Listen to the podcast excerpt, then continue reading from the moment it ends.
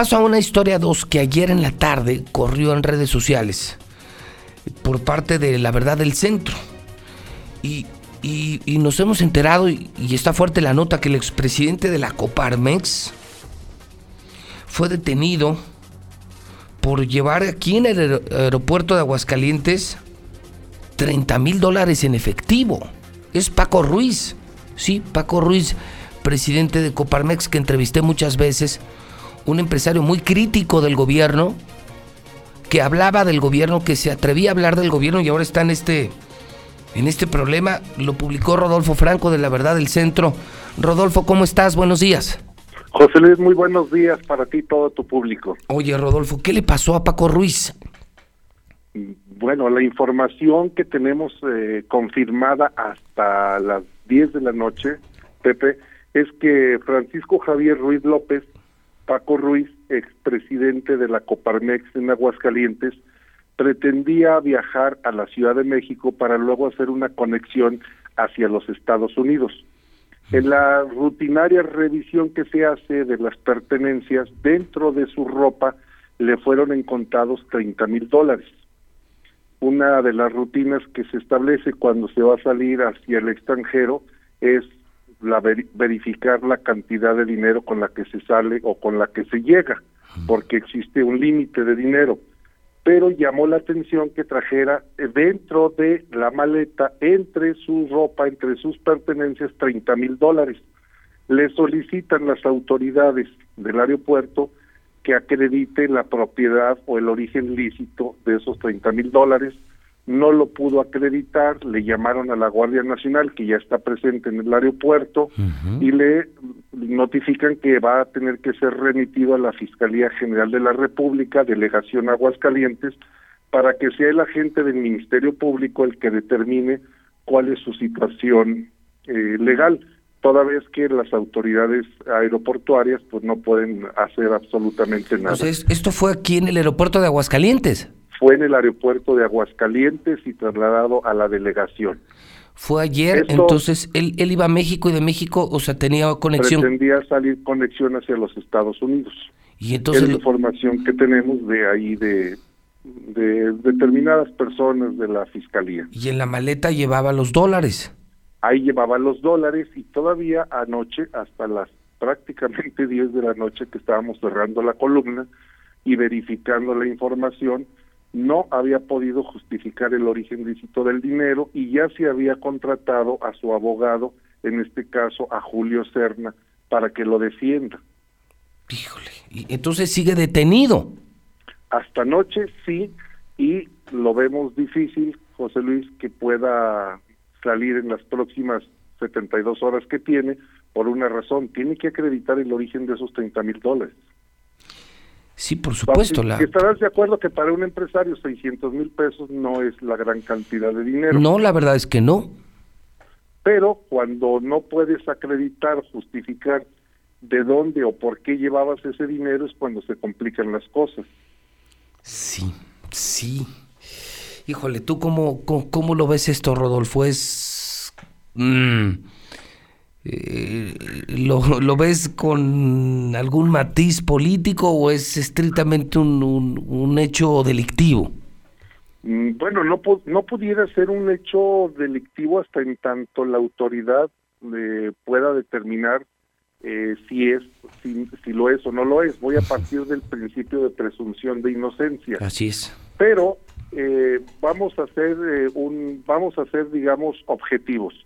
Una persona que viaja y trae consigo 30 mil dólares tiene la manera de justificar ese origen. Si tú vas a salir de vacaciones, pues ya cambiaste ese dinero en alguna uh, casa de cambio, llevaste tu dinero, retiraste el dinero de tu de tu cuenta de banco o tienes manera de justificar por qué llevas esa cantidad de dinero si es que vas a hacer una operación en, en, otro sitio, pues dices, voy a llevar el dinero porque la transacción que voy a realizar es de tal orden, que hoy en día, eh, derivado de las transacciones bancarias, pues resulta ilógico que lleves efectivo por el riesgo que, que, representa.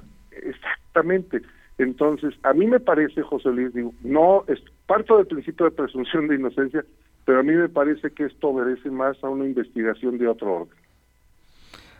Que hay, hay, alguna línea de investigación y que, eh, pues, digámoslo así, como que ya traía alguna... Cola. Eh, una cola y decir, hay que buscar el momento en el que podamos revisar. Sí, a eso me refería, porque él, él, era de los críticos de este gobierno, él criticaba mucho al gobierno panista de Martín Orozco.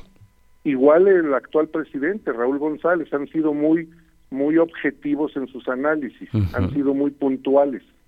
Sí, sí, la verdad es que lo han hecho bien como dirigentes de Coparmex, no se han sometido al poder del gobierno y por eso llama la atención que a un crítico eh, del gobernador le ocurra esto, pero lo que sí es un hecho es que llevaba los 30 mil dólares.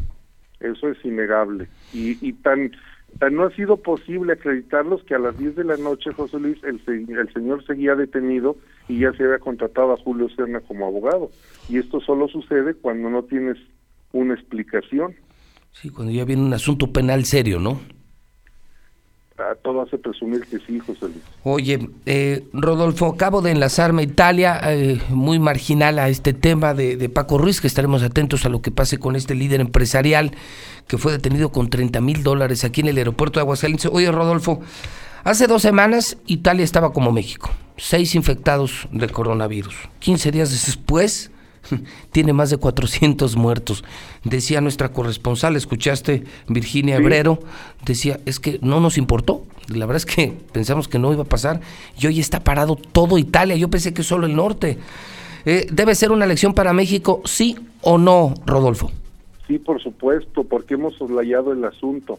Quiero decirte, José Luis, que la semana pasada, el lunes de la semana pasada, me reuní con una persona eh, que llegó precisamente en un vuelo y me comentaba que a él no le hicieron ninguna revisión y venía del extranjero. Entonces, salvo que haya sido la excepción la semana pasada, no le hicieron ninguna revisión. Mientras que las autoridades nos dicen que sí se han aplicado los filtros de revisión, al menos en este aeropuerto. Recordarás también que las personas, las dos estudiantes que venían del extranjero, de Italia, y que resultaron este, infectadas, también llegaron a la Ciudad de México y no, no existió ninguna revisión, ningún protocolo. Y por otro lado, el propio presidente de la República ha desdeñado la instrucción que da el subsecretario Hugo López Gatel cuando dice que evitemos los abrazos, los saludos, incluso el la, propia jerarquía católica emitió un comunicado donde dice que no es necesario que nos demos el saludo de paz de mano en, las eh, eh, misas entonces, me parece que sí ha habido un relajamiento de, las de los diferentes niveles de gobierno y que puede meter al país en una severa crisis de salud. Bueno, nada más imagínate, yo decía, viéndolo de Italia, escuchándolo de Italia en la mexicana, ¿tú te imaginas que la feria fuera el foco de infección de coronavirus? ¿Te imaginas que nos aislaran?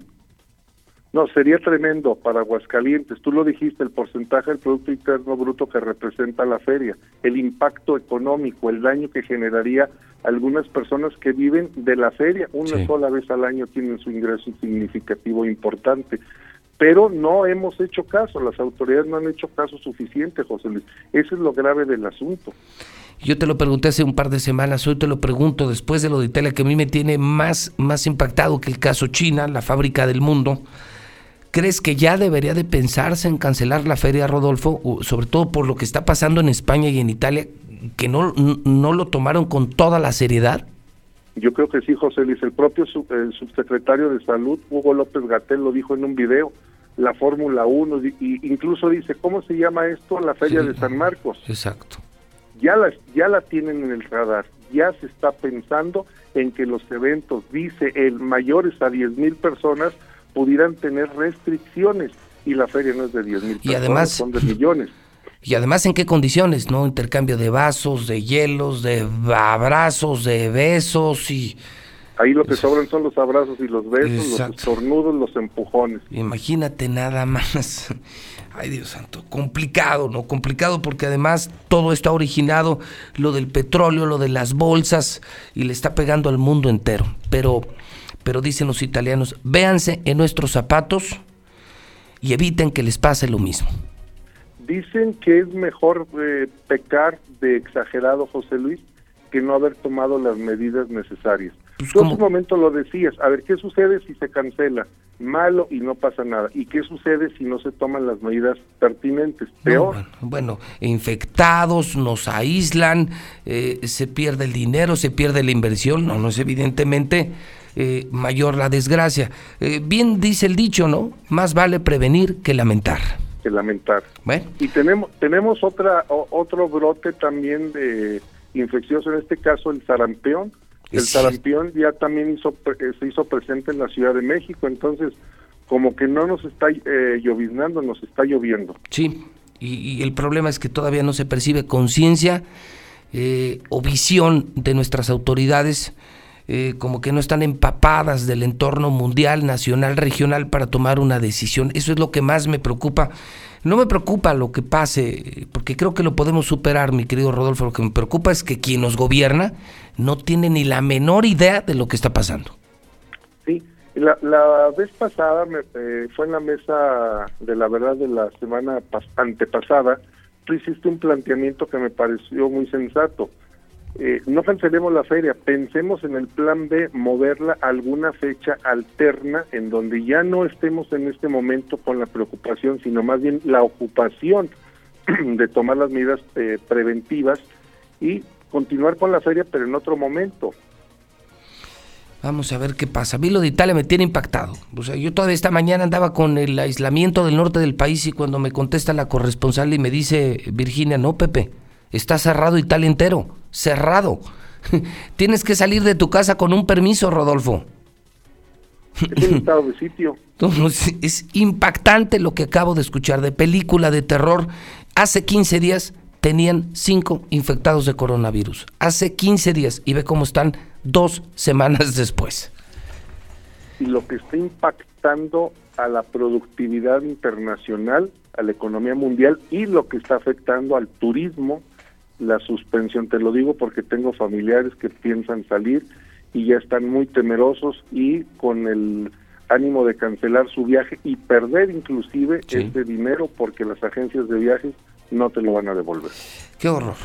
Bueno, pues Rodolfo, gracias por la comunicación telefónica y estamos en comunicación. Vamos a ver qué pasa con el tema de Coparmex. Buen día, Rodolfo. Buen día, Pepe. Un abrazo. Gracias. Es Rodolfo Franco desde el Centro de Operaciones de la Verdad del Centro.